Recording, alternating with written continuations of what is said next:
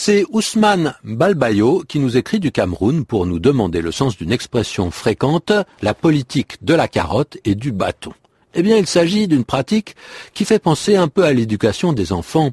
Cela consiste à faire miroiter, c'est-à-dire à faire espérer à quelqu'un une récompense, ou bien à le menacer d'une punition. Donc il fera ce qu'il doit, soit par désir de la récompense, soit pour éviter le châtiment. Bien entendu, on fait cette politique quand on manipule un petit peu celui ou ceux qu'on traite de cette façon. On les infantilise, on les traite comme des enfants, on les considère comme des enfants qui ne réagissent que par envie ou bien par crainte. Alors l'image du bâton se comprend facilement, c'est la punition, c'est le coup de bâton.